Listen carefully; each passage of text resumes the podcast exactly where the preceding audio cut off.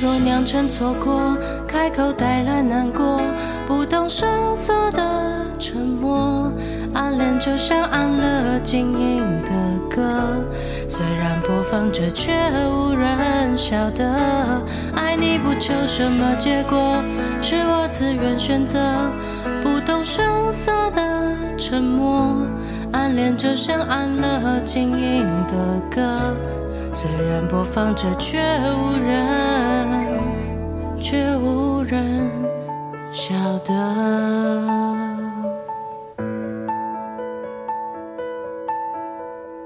各位听众朋友，大家好，欢迎回到为你点歌，我是海苔熊。刚刚大家听到的这首歌是王二浪的《暗恋是一首按了静音的歌》，由小慧所点播，恩惠的那个惠。那这首歌其实是在七月底点播的。我看到这首歌的故事，就觉得很适合在情人节左右的时间，就七夕情人节左右来跟大家分享。在节目的一开始，我想问问看大家。从小到大，这些求学的过程当中，你有没有曾经暗恋自己的老师的经验呢？或者曾经被一个很帅很帅的学长，甚至是上司给吸引，但是却没有办法跟他表达你心中的感觉的经验呢？我们之前有点播过一些有关于暗恋的歌曲，那今天要分享这个故事，其实是一个比较难以启齿的，也很难跟大家诉说的一个故事，因为他喜欢上的人并不是别人。而是学校的心理师，让我们一起来听听这个有点酸酸甜甜，却又不知道该如何是好的故事。亲爱的海苔熊，这是一个难以向人诉说的故事。我目前是一名学生，我在学校的咨商中心担任志工，也因为担任志工的关系，我开始认识了咨商中心里面的老师。其中一个老师长得很帅，说话也很温柔。一开始我是带着欣赏的角度看他，直到有一天我发现他有了女朋友，他女朋友也是咨商中心的老师。唉，当我发现这件事情的时候，我的内心非常的不安。也是那个时候，我才发现我喜欢上了咨商中心的老师。我知道自己喜欢他的这个事实之后，我一直难以接受，内心有许多的声音出现，那些声音是。你怎么可以喜欢上老师？还有，他们是心理事业，应该看得出来我喜欢他吧？我曾经试着想要放弃他，想要自己不要再去想他，但当我看见他的笑容，还有听到他说话的声音的时候，我却又克制不住自己对他的喜欢。而且后来透过我的观察，又间接的知道他们已经同居的消息，这让我更加难过。虽然我知道我目前不能跟他说我的喜欢，因为我现在还在学校读书，在学校代表我们的关系是师生关系，而且他也有女朋友了。我和他女友平常也会聊天，所以我没有办法想象，如果有一天他的女友知道了我对他男友的感觉，他会怎么想。我原本想说，等到我毕业之后，如果他们分手了，而那个时候我依然喜欢他的话。我会跟他坦白我喜欢他这件事情，但后来想想，他们都已经同居了，机会应该不大。我喜欢他的这段时间让我感到相当的煎熬，我常常会一直想要去找他，甚至会想用各种话题和他聊天，但又很害怕他们会看出我喜欢他。在我感觉到非常非常痛苦的时候，刚好听到你为你点歌当中的其中一集。那一集点播的歌曲是《世界充满爱》，而那一集的标题是“爱上了一个不该爱的人，到底该怎么办？”那一集的故事和我遇到的状况有点类似。每当我有喜欢他的感觉出现的时候，我就会反复的听这一集。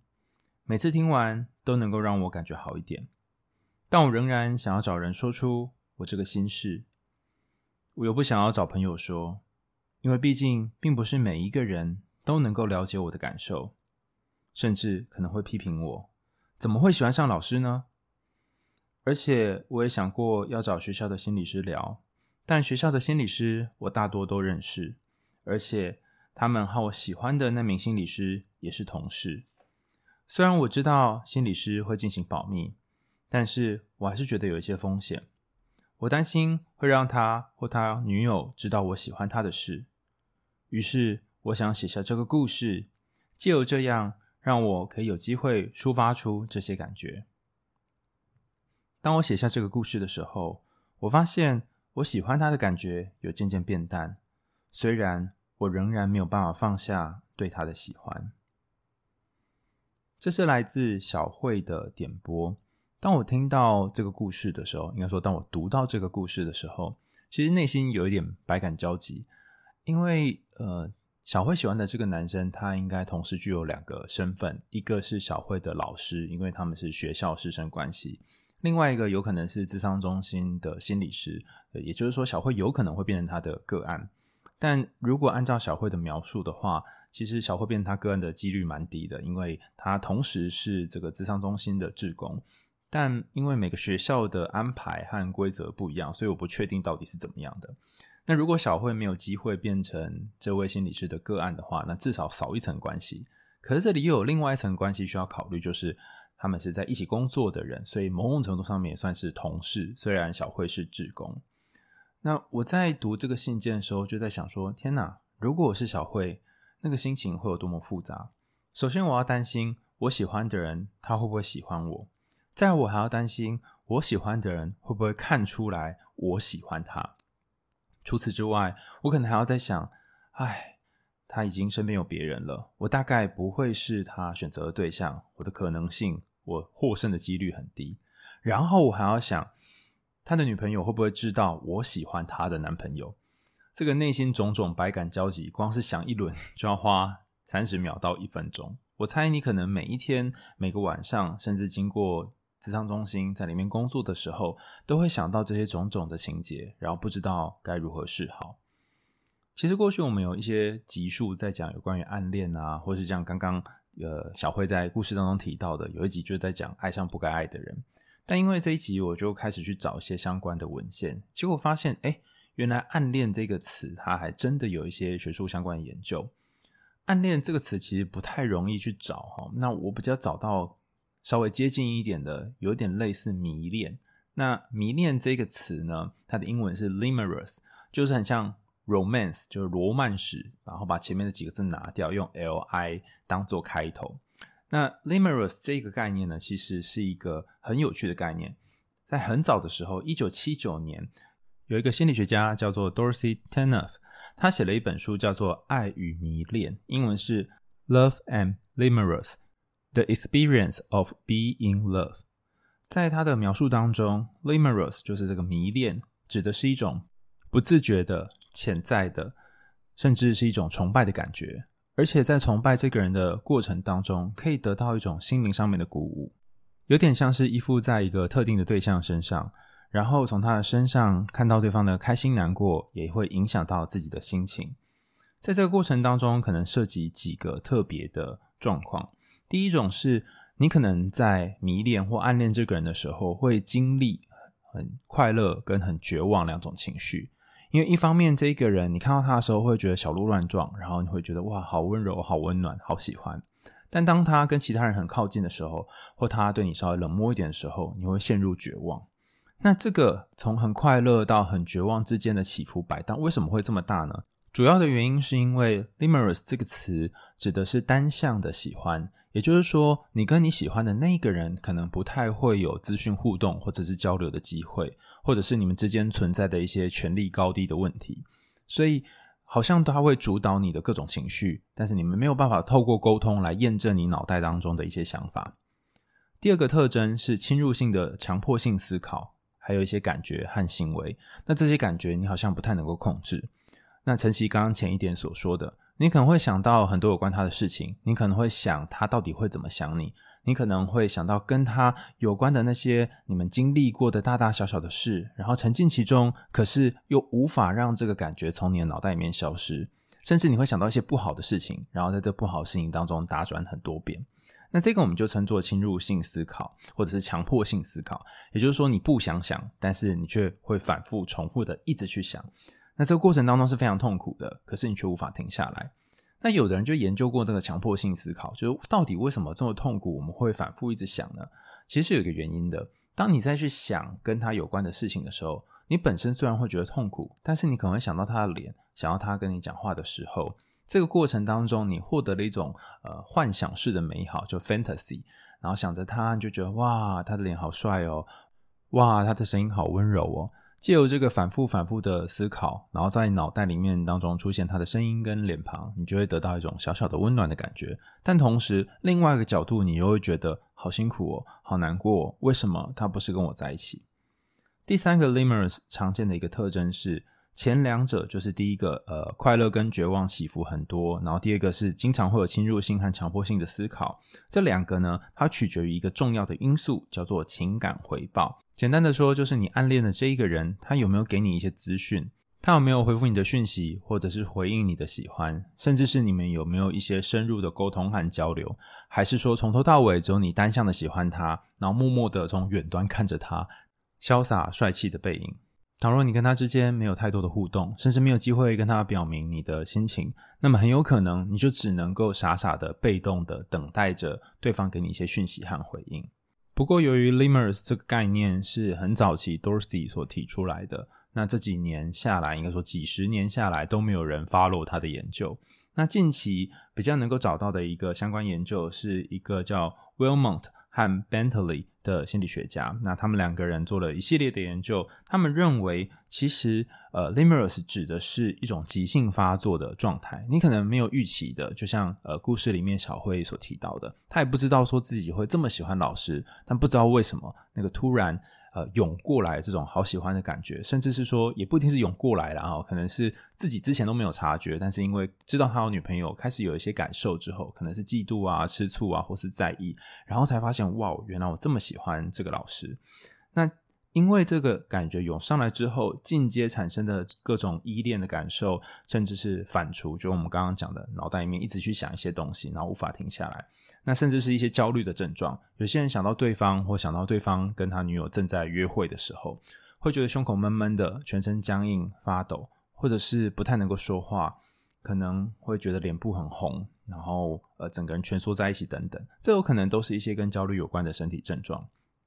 也有可能会陷入忧郁，这个也不想做，那个也不想做，甚至每天困在某一种情绪和思索当中。那还有一个典型的现象就是自我限制。你可能会想要爱对方，可是你却不敢表现出你爱对方。就像小慧在信件里面提到的，她不太敢在学校咨商中心做出一些比较具体的行动，甚至是他也很害怕对方，甚至对方的女友会发现这件事情。她就变成一个好像你全身包裹着那种蚕宝宝的茧，然后那应该说蚕宝宝的丝，然后你没有办法跟学校的人做一个比较呃正常的互动。就跟之前有一个很大的差别，所以我觉得这个这个描述蛮好的哈，叫做自我限制，就是你身边被一圈铁丝或茧给包围住，那你可能也没有办法跟对方说你喜欢对方或爱对方，因为受限于师生恋或受限于他还有一个女友的关系。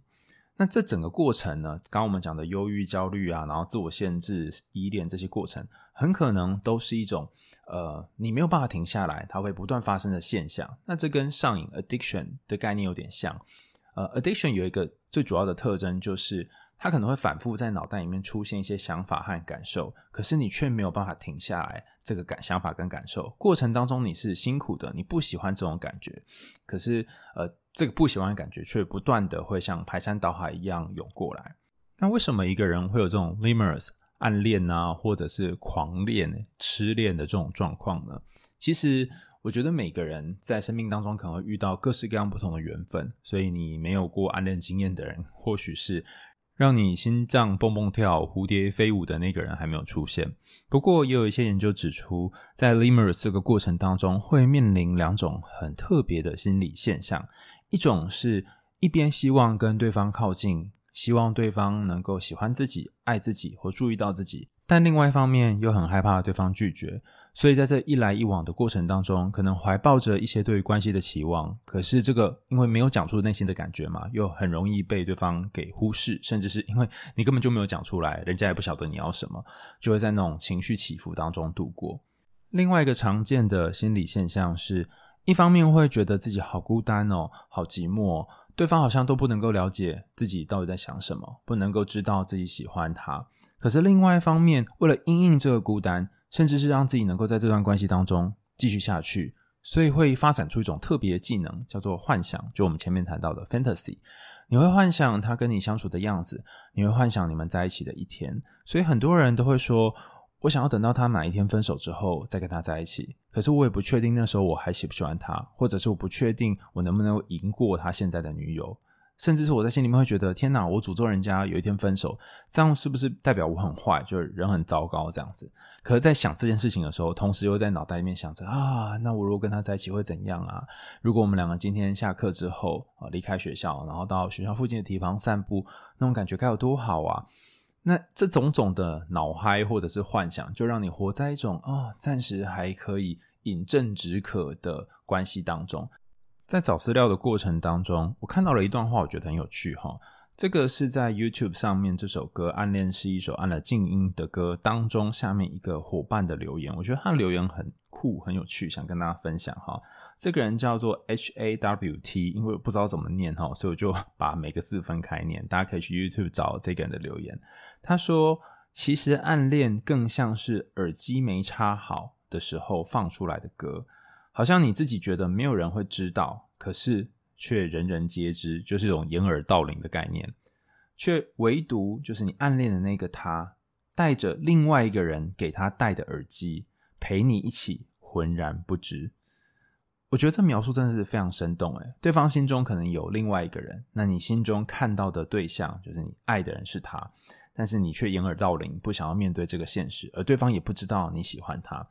呃，不一定不知道哈，有些人他其实默默知道身边有某某人喜欢他，只是他不愿意承认，或是不愿意去面对这个状况啊。不要翻牌，那至少我们彼此都会留有一些呃自己的空间跟底线，这样子。好，那为什么要谈这段话呢？就是我觉得暗恋的过程当中是很孤单的，而且这个孤单下面就像是大家可以想象嘛，有一把火在燃烧着孤单。你一方面觉得哇，我喜欢你，可是你却不知道；另外一方又觉得。哇，我好害怕，你知道有没有觉得内心很矛盾？那如果你也是这种有 limers 状况，就是迷恋一个人或狂恋、暗恋一个人，那该怎么办呢？在讲怎么办之前，我想先跟大家分享一下，我们在做这一集的时候，我跟 KP 讨论了一下。我问 KP 说：“诶，来信的这个小慧，她现在蛮辛苦的，内心当中有很多折磨，你觉得要怎么回她比较好？”那 KP 跟我说，其实这样的状况蛮正常的，也很常发生。为什么呢？因为你跟老师相处的这个时候，那个老师所呈现出来的其实就是老师的样子。你跟心理师相处的时候，跟你讲话的这个他，其实呈现出来的是心理师的样子。换句话说，你喜欢的或许是那一张又一张的面具。如果你真的私底下和这些人相处，有可能你就会发现，哎，原来他也会大便啊，原来他也会挖鼻孔啊，并不是你想象当中那么美好、那么棒的一个人。就像很多的偶像会经营他们自己的形象，或许这些老师或者是心理师也有他自己的形象，跟他想要呈现给别人看的样子。如果你真的跟他相处，然后度过一段时间的话，你可能会有机会看到他别的面相。但由于现在的状况是，连告诉他你喜欢他都有一点卡卡的，你很害怕有其他不好的事情发生，所以更遑论你去探索或了解他私底下各种不同的面相。不过，KB 讲的这段话，我觉得最有趣的地方在于，我们很多时候喜欢的是一个人的外在那个壳，比如化妆之后的样子，或是穿很帅很帅的衣服之后的样子。如果把这些壳都脱下来，是不是你真的会喜欢这个人呢？那另外一个，我想要在 KP 的论点上面再补一个概念，就是说，很多时候一个人的身份，他拥有的权利，他在这个身体上贴的各式各样的标签。可能会让你有一种崇拜的感觉，比方说他是某某医师、某某律师，那这些什么什么师的身份，可能你会觉得说，哇，我好希望可以跟他一样，或者他身上有着闪闪发亮的东西。可是这个你喜欢的东西，并不是他本身，你可能是喜欢医师这个标签，喜欢心理师这个标签，喜欢律师这个标签，但你不是喜欢他这个人。你可以想象，如果把这个标签或光环脱下来之后，你还会喜欢他吗？如果这个人他不是你学校的心理师，他是其他地方的一个路人甲，你会喜欢这样的他吗？听起来好像只要做一个简单的心理区分就好了。但是我记得我之前哦问过一些 Limers 的伙伴啊，他们有类似的状况，可能暗恋自己的老师或暗恋自己的老板，我们就会说，哎，那如果他不再是你的老板，你还会爱他吗？他们都说会，当然会哈。所以，当你在迷恋当中，其实你无法思考说啊，是另外一种情况会怎么样。我们在找资料的过程当中，看到 Limers 迷恋跟 love 就是爱之间有一些特别的区隔。第一个是，如果你是 limerous 就暗恋一个人的话，你通常是为了在这段关系当中获得某种感情。不过，如果你在一段稳定的爱当中，你会希望可以同时得到爱，也可以付出跟关怀，所以它是一个双向的过程。除此之外 limerous 涉及的一些激素可能包含睾固酮啊、多巴胺啊、正肾上腺素啊等等哦，所以它是一些可以让你兴奋的东西。不过，爱它更多的是有关于催产素，然后让你比较镇静的一些物质。第三个是，如果你在迷恋的过程当中，你会觉得你迷恋的那个对象是完美的，他没有任何感情上面的缺陷。可是，当你爱一个人的时候，你就会发现，哎，他其实也有他的缺点，然后你只是接受他们有这些缺点而已。第四个是，当你在迷恋一个人的时候，你经常会感觉到压力跟挫折。甚至是常常因为你跟他们有一些共同的生活经验，你只能远端默默的看着他，你就会觉得哈，我好像无法靠近他。那这个无法靠近的感觉，就像我们前面说的，就会有孤独跟压力的感受。可是如果你跟对方的关系是属于爱的话，你们就会有一些相互的沟通，而不是只在单方面的关系当中。此外，Lemurs 有一个很特别的现象，叫做 Mind Game，就是大脑或者是心思的游戏。你好像常常需要在心里面跟他搏斗哈，尽管对方可能没有跟你搏斗，但是你大脑里面就想很多、想很多、想很多，这是所谓的 my game。可是如果你是一段真正的爱情的话，你不需要在脑袋里面想，你就会有机会和对方进行深度的讨论。从刚刚谈到现在，你会发现 l i m e r s 最主要面临的困境在于，由于你无法从对方的身上获得相关的资讯。你一切都只能够用猜测的，可是这些猜测又经常基于你的种种幻想和内心的担心，所以你就会活在一个反复折磨自己的回圈当中。如果你跟小慧一样，正迷恋一个不该迷恋的人，或者是你暗恋一个人很久，但是你不想要再继续下去了，你想要从这段关系当中跳脱出来，那该怎么办呢？前面谈到的 Dorsey，他其实在著作当中有提出三个可能可以从 Lemurs 当中离开的方法哈。第一个是移情，讲的好像很厉害啊，但实际上就是你去找下一个对象、下一个目标，然后把自己的心力移到另外一个人身上。这也就是为什么许多人在失恋或者是暗恋一个人没有结果之后，就会换下一个人。所以我觉得这个讲跟没讲一样啊。那另外一个就是。回报哈，就这个你暗恋的对象，他开始给你一些亲密的接触或回报，然后你发现你跟他之间是真的有互动的，你不再把你对他的喜欢建立在某个幻想的城堡当中，你真实的可以和他有肢体或者语言上的接触，然后你也知道他在想什么。当你知道更多有关于他的资讯，你对他的判断还有对于关系的想象就不会只建筑在你自己的幻想里面。最后一个方法就是让他随着时间，随着他慢慢没有回应你，然后渐渐淡化。由于大部分的人在遇到一个 crush 或是好喜欢喜欢一个人的感觉的时候，可能会在三个月到六个月之间，这些好喜欢的感觉就会慢慢消退。所以你其实可以等待时间，或者是因为对方慢慢慢慢都没有什么特别回应你，然后你可能就太过心碎，所以就淡化出这段关系了。这也是为什么小慧说：“诶，我可以等等看，说不定毕业之后，我不一定还会喜欢上他。所以等待听起来好像很烂哦，但它其实也是其中一个方法。那如果你想要积极的做一点什么，有没有什么方法可以打击这个迷恋 Lemurs 呢？我们在找资料的时候看到了有点类似雅虎奇摩知识家有那种 QA 问答的国外网站，这个网站叫 Quora Q U O R A。那里面有一个伙伴呢，他就做了一张图来回答你要怎么跳脱迷恋这个问题。这张图的制作团队很有趣哈，叫做 The Mind Fool，就大脑傻蛋、大脑傻瓜。他提了五个可以打击迷恋的方法。第一个是，你就接受这是一个强迫性的思考，而不是一种爱。那对于这件事情，我。怀抱着某个问号哈，因为有些 limerus 就是暗恋，它也可能会发展成感情哈。不过呃，因为这是他提的，所以我就也列在这里哈。第二个是评估这个迷恋在你的关系当中或者你生活当中影响了你哪些事情，然后尽量减低这些事情的影响。例如说，你光想到他跟他有关的事情就没有办法好好工作，那你可能跟自己说晚上再想，或我明天再想。透过暂时推迟你脑袋里面这些强迫性思考，如果可能的话啦，你就可以至少在今天的工作当中或者是学业当中维持一定的水准。第三个是，你可以尝试和不同的人讨论，说说你的感觉。或者是你可以像小慧一样写信来，然后告诉我说：“啊、哦，我遇到了一个暗恋，好像 暗恋是一个人一样哦。我遇到了一个暗恋的感觉，然后我不知道怎么处理这个感觉。你光是把它写下来，或许就会有不一样的结果。”第四个是我觉得所有的建议当中最受用的，就是不要喂食你的迷恋。他用 “feed” 这个字哈，不要 feed 它。比方说，你可以想象你的迷恋是一只怪兽，然后你不要一直喂它饲料。那什么是它的饲料呢？你重复的去想那些你跟呃老师之间的事，或者重复去想那些你跟迷恋对象之间发生的种种情节，那就是在喂食这只怪兽。不论你的喂食是一些负面的、悲观的想法，或者是你们两个之间的一些幻想，但你只要持续的喂食这只怪兽，它就会越养越大。那你可以想象，把一只怪兽，就这个迷恋怪兽，在你脑袋里面画出来，就一个图案，然后把它的饲料，就是有关于这个老师或有关于你迷恋这个人的种种事迹，然后放在旁边。那你可以用一个箱子把它打包起来，或者是把它放在一个比较远的地方，那让怪兽去吃草，或者是去吃其他的东西。你可以在脑袋当中想象这个意象，或许你就会觉得啊，好像不太会受到那个复杂的，甚至是一直想要想到对方的情绪所影响。最后一个方法是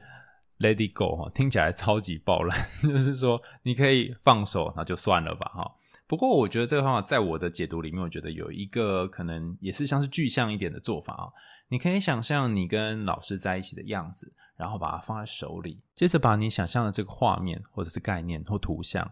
想象成蒲公英飞到天空的样子，然后慢慢飘散在身边当中种种的空气和氛围里面。透过这种方法，你就不一定要紧紧的抓住对方，而是可以渐渐的跟这个你好喜欢的感觉或好迷恋的感觉保持一定的距离，就不会再被他给拖走。然后以上几个是我刚刚讲的 Quatra 里面提供的建议，还有我自己的评论。那我在录音的时候呢，小地瓜就跟我们分享说，他其实有几个方法也可以提供你参考啊。他虽然说几个方法，但想想竟然就列出了五个，所以你也可以记下来这五个哦。